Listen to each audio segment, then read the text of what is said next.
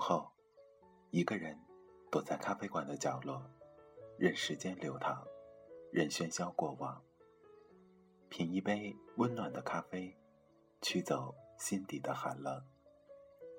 在茫茫人海中，你我擦身而过，可曾记得有一个咖啡馆，我们都曾经驻足张望。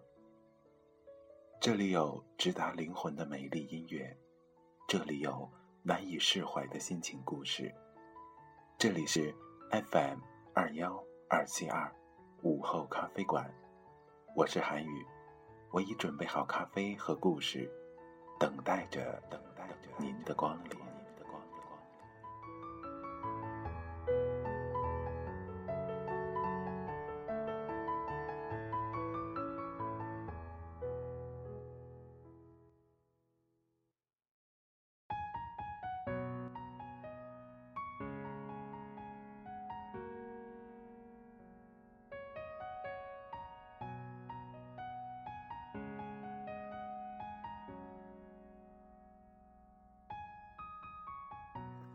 亲爱的听众朋友们，大家晚上好，这里是 FM 二幺二七二午后咖啡馆，我依然是你们的主播韩宇。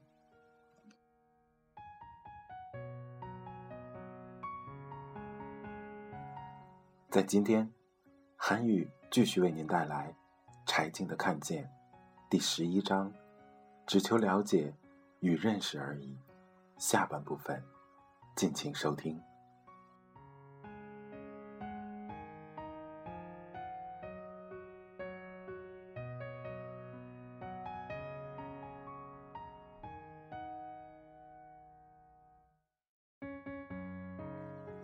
晚上，我们没走，反正也不拍了。飞机明天才有，来都来了，就待一天吧。他叫上自己的两个朋友，约我们。一起去唱歌。小城市的 KTV 里，就是一个皮革绽开的大沙发，一台电视，头顶一个会转的圆球灯。他不唱，双手握着，两膝并拢，静静的听别人唱歌。过了一会儿，扭头对我说：“你唱一个吧。”我离开 K 坛很多年了，实在难为情。他坚持着。我看了眼塑料袋里面卷着边的点歌单，指了指第一行，陈淑桦的“问”，我高中时候的歌曲。谁让你心动？谁让你心痛？谁会让你偶尔想要拥他在怀中？谁又会在乎你的梦？谁说你的心思他会懂？谁为你感动？我的妈呀！这幽怨的曲调已经多年没操弄了，我对着雪花飘飘的电视机唱，只是女人容易一往情深，总是为情所困，终于越陷越深。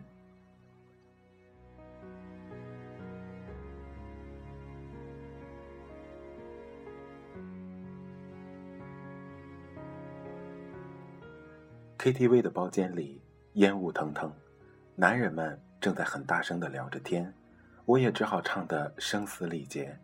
可是女人，爱是她的灵魂，她可以奉献一生为她所爱的人。我唱完，把自己的肉都麻着了，不好意思。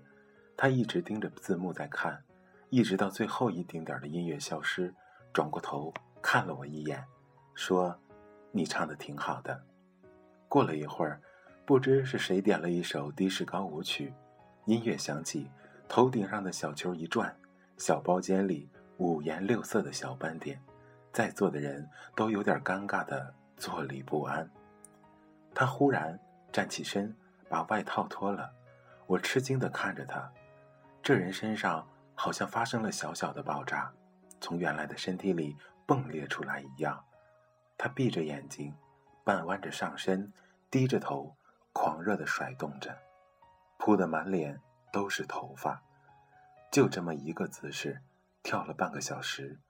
别人也站起来陪他一起跳，但他谁也不看，也不理。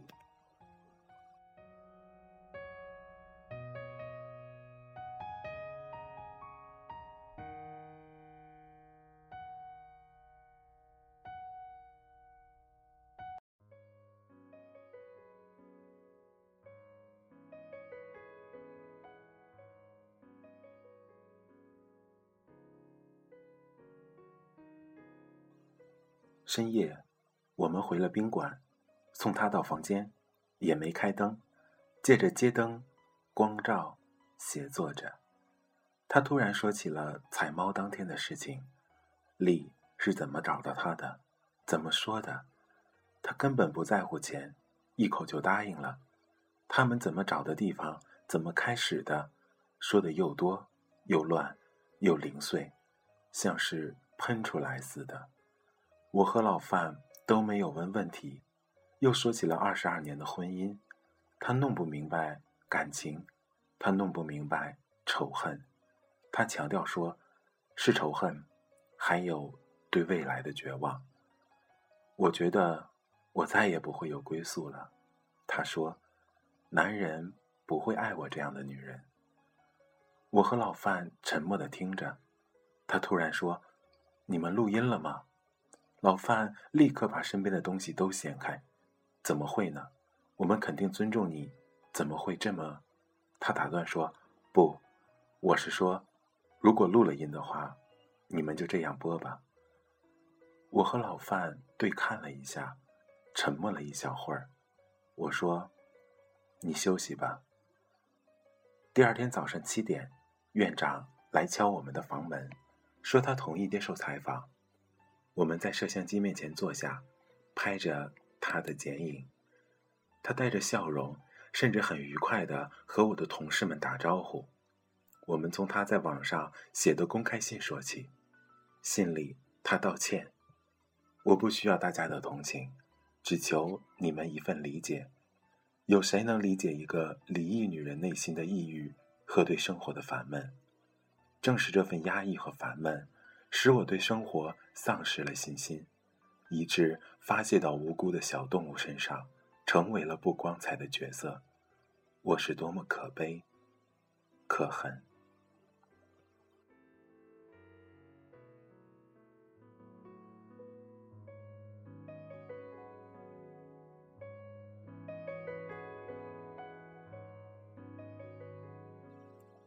我问他，后来为什么要在网上写那封公开信呢？让潘让他们能对我有一个理解。你希望大家怎么理解你？内心深处有一些畸形吧？嗯，可以用“畸形”这个词。为什么要用这么严重的词呢？心里有病，的确是心里有病，病态的心理，内心的压抑和郁闷。如果说我不发泄出去的话，那我会崩溃的。他看着我，眼光很信任，有一种终于把他说出来的松弛。但是问完这些，我必须往下问。这是一期节目，而我是记者。你为什么要面带微笑？我指的是他采猫的时候，我笑了吗？他是真的不知道。你是说，你都没有察觉到自己脸上带着笑容？我心里咯噔一下。是的。怎么踩的是他们给你的指令吗？他毫不犹豫说：“不是。”那为什么要选择踩他的眼睛呢？我问着。这个细节就不要描述了吧。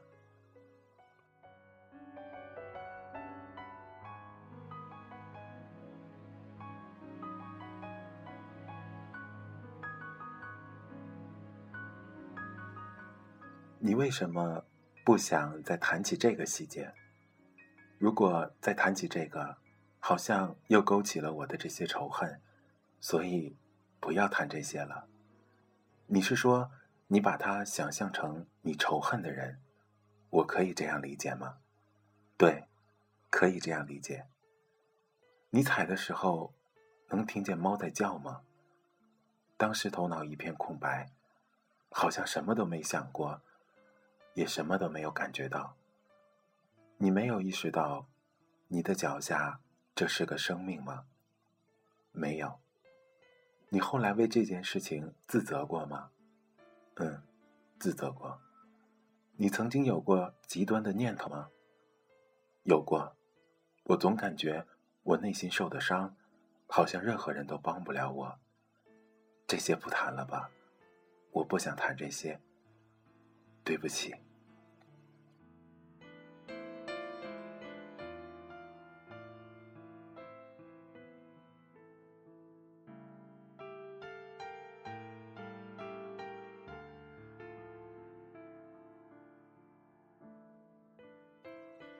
他哭了，我知道，他痛恨在别人面前流泪。我对他说：“你去房间里休息一会儿吧。”他起身离开，我们几个在房间外等着，没有人说话。过了十几分钟，我去敲他的门，没有反应。我突然想起，他的同事提过，他有美尼尔亚综合症，这种病受到惊吓。或者情绪激动时，可能会发生眩晕。我大声的叫来服务员，打开房门。他蜷缩在床上，缩成一团，手指僵硬着痉挛，撕扯着枕头。我蹲下来，给他把脖子上的丝巾解开。他皮肤滚烫，我试着去触摸他的手，而他却推开了我。我们叫来了医生。给他注射了十毫克的安定，他才渐渐平静下来。我和老范坐在床边看着他，慢慢的，他睡着了。回去的路上，大家都许久不说话。小红说：“你的问题太刺激了，让他窘迫了。”他看了看我，又安慰的补了一句：“当然。”你也不能不问。之后，谁也不再提起这件事，包括老范。夜里，老范睡了，我睁着眼睛。台灯的光拧得很微弱，本子上什么也看不清，但我还是用圆珠笔歪歪扭扭的写了下来。作为一个记者，通往人心的路是艰难的。你要付出自己的生命，才能得到别人的信任，但又必须在真相面前放下普通人的情感。在这个职业中，我愿意倾尽所有，但是，作为一个人，我却如此不安。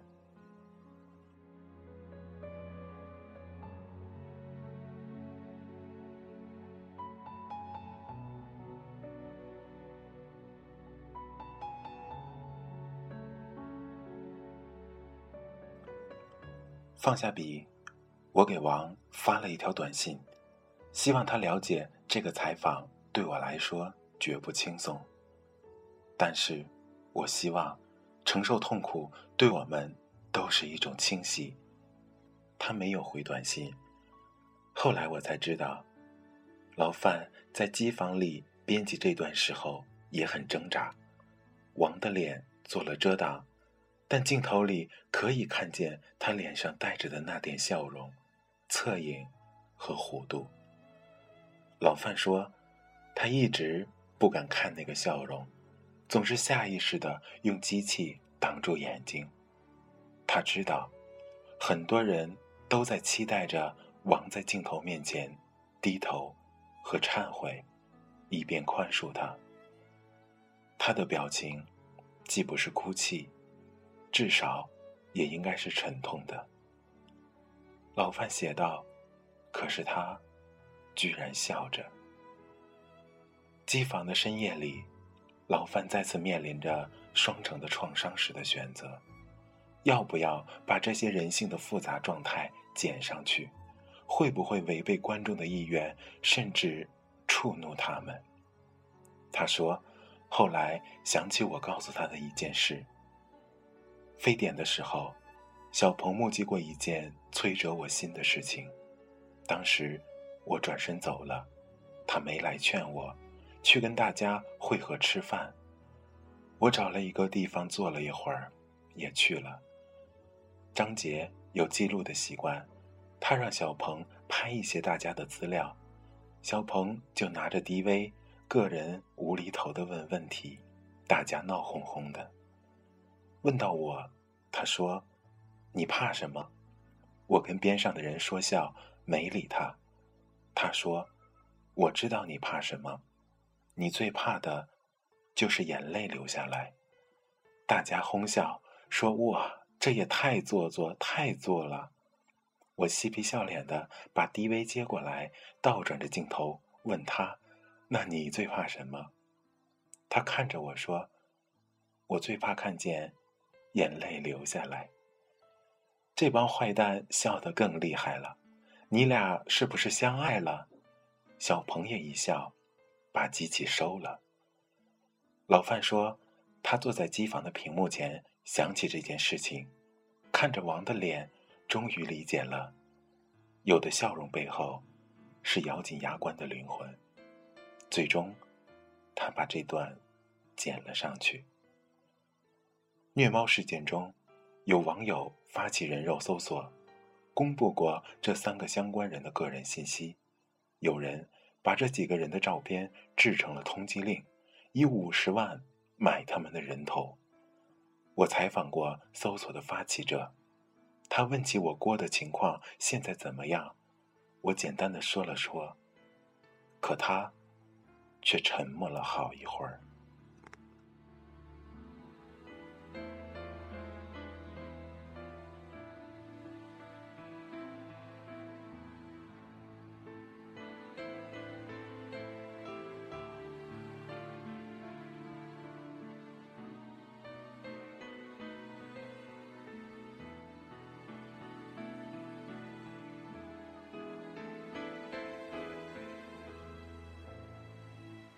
我问他：“你为什么要关心他的处境？他现在的处境吧，多多少少跟我有一些关系。我在这里想跟他说一声抱歉。有的人觉得，如果一个人可以直接对动物做出残忍的事情，那么为什么我们不可以用语言来攻击他呢？”他说：“当初他做出这样的行为后，就已经是错的了。”既然他都错了，为什么我们还要跟着他一起错呢？你说的这个错是指他攻击了动物，而我们攻击了他。攻击的背后是什么呢？是在发泄，发泄当时愤怒的情感。他告诉我。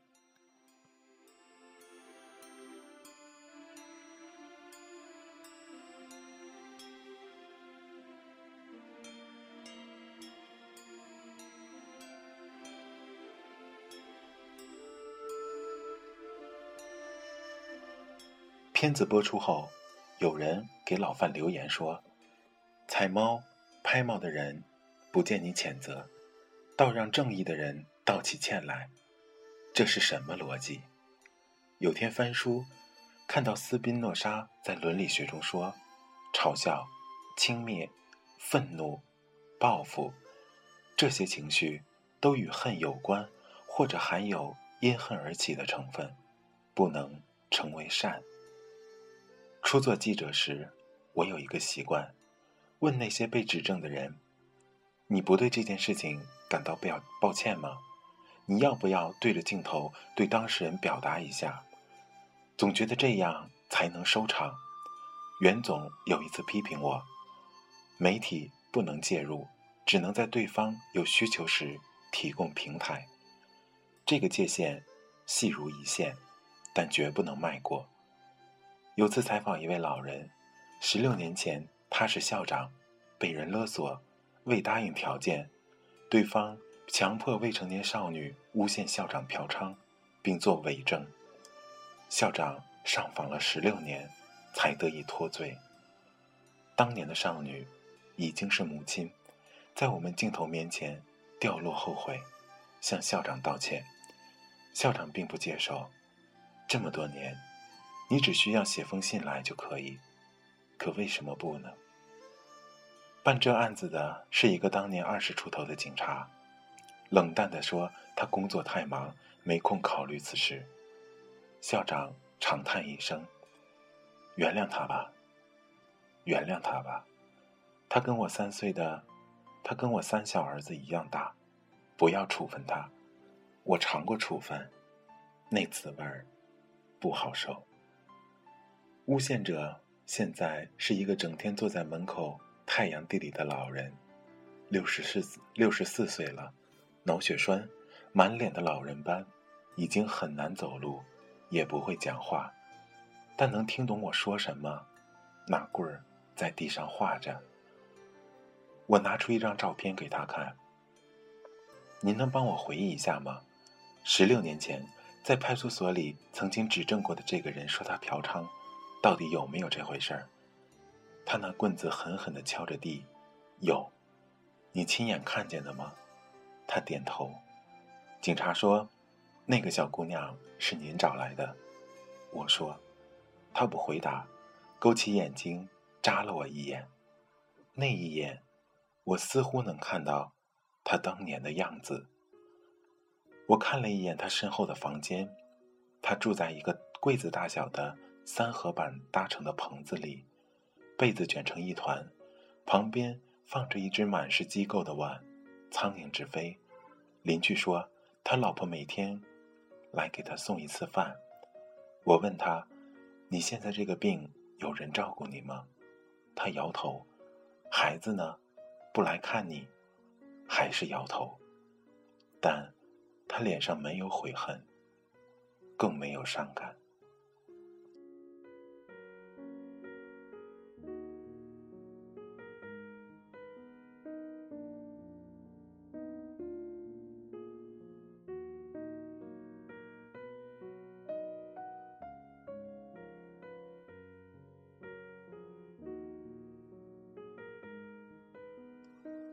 真实的人性有无尽的可能，善当然存在，但恶也可能一直存在。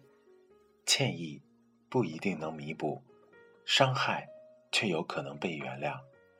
忏悔也许存在，也许永远没有，都无法克制，强制出来也没有意义。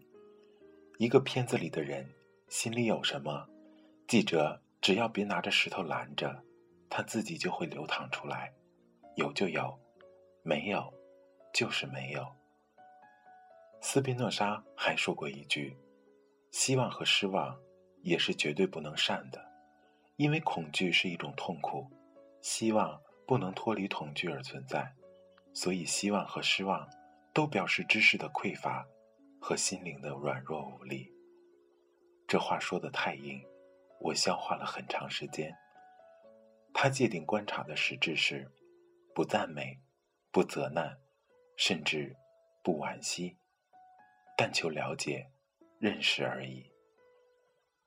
虐猫那期节目结束后，我收到了王的短信，看到他的名字，我沉了一下气，才打开。他开头写老妹，说节目我看了，非常感谢你们对我的尊重。看了节目，我有一种轻松感，心里也没有那么大的压力，请你放心。他要的并不是同情，节目也没有给他同情。采访对象对一个记者的要求不是你同情或者粉饰，他只希望得到公正，公正就是以他本来的面目去呈现。有人说，那他内心的暴力和仇恨怎么办？每个人都有自己的命运，有自己的预积和化解。我不太清楚怎么办，也不敢贸然来讲。二零一零年，在云南大理旅游，当地朋友约着一起吃饭，当中有一对父子，儿子是一个十五六岁的黑瘦男孩，从小师母辍学，看了很多书，和大人交谈很敏锐。也很尖刻，往往当众嘲弄，一点情面不留。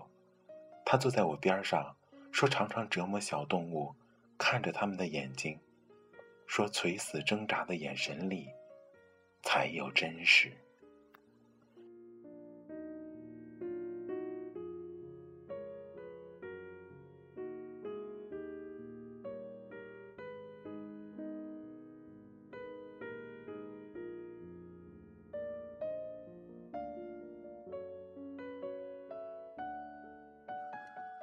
有时候，他逼近盯着我说：“甚至想杀人。他带着挑衅，想看到人们会有什么反应。我问他，为什么想杀人？他靠回椅背，说讨厌周围虚伪的世界，只能在暴力中感到现实。我说，你说的这种真实，是要靠不断的积累才能加以满足吧？他看着我，意思是，你往下说。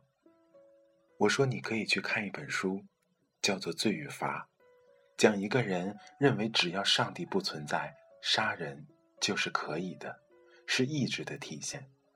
这本书就讲了他真的杀了人之后的全部心理过程。最后，他发现杀人不能够满足。什么是真实？真实是很丰富的，需要有强大的能力才能看到。光从恶中看到的真实。是很单一的，人能从洁白里拷问出罪恶，也能从罪恶中拷打出洁白。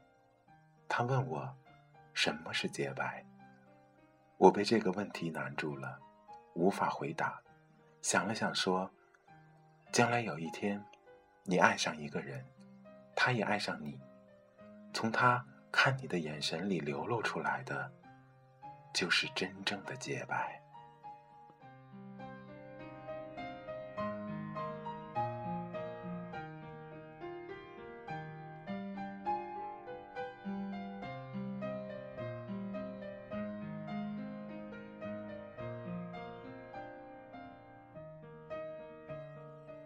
一桌客人都是旅客，深夜里雨下了起来，没有告别就匆匆散了。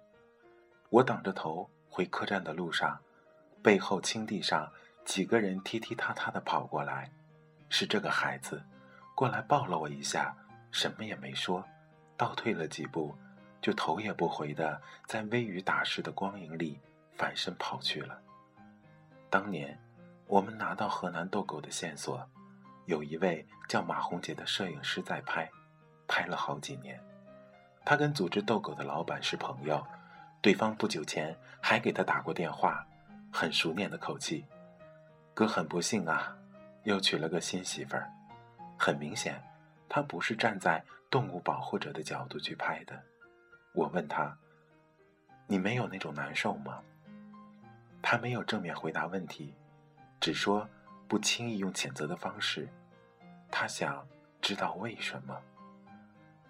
耍猴人的江湖，他陆续跟拍了八年，跟农民一起扒火车出行，带着馒头和十公斤的自来水，众人躲在下雨的敞篷车厢里，头顶着塑料布站着，猴子套着绳索，钻进人堆里避雨，都瑟瑟发抖着。有张照片是耍猴人鞭打猴子，鞭子抽得啪啪山响。一个路人上前指责猴子一人虐待动物，要驱逐他们。下一张是猴子被打急的样子，捡起一块砖头向耍猴老人扔了过来，又从地上抄起刀子和棒子反击，撵得老杨满场跑。观众开始喝彩，把石头和水果。放在猴子手里，收工后，老杨说：“这是和他和猴子共同表演。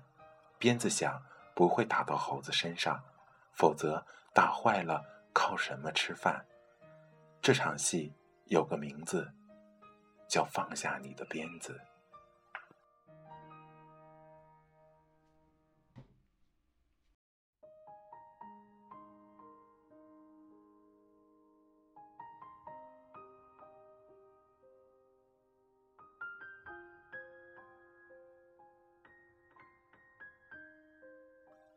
收的钱有的是五十元的假币，老杨心情不好，盛了一碗饭蹲在窝缝边吃。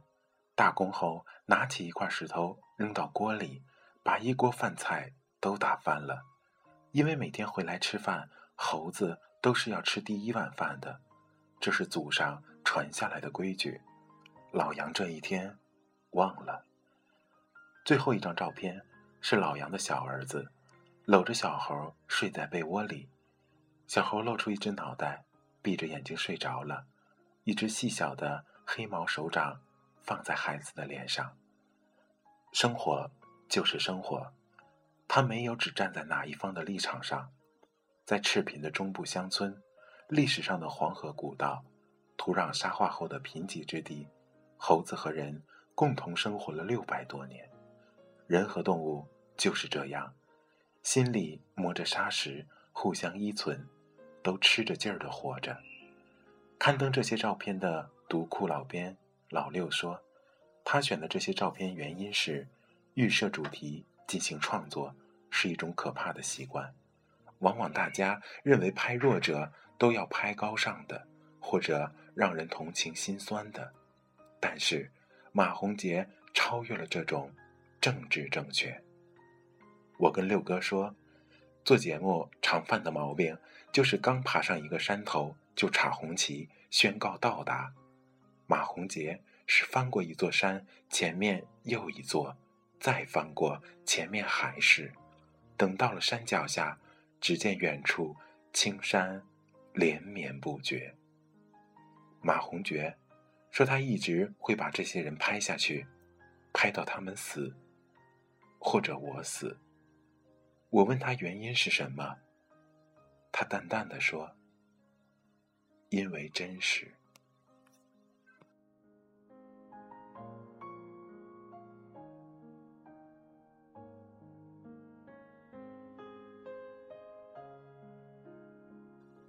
好的，亲爱的听众朋友们，刚刚为您带来的是柴静的《看见》第十一章，只需了解与知道。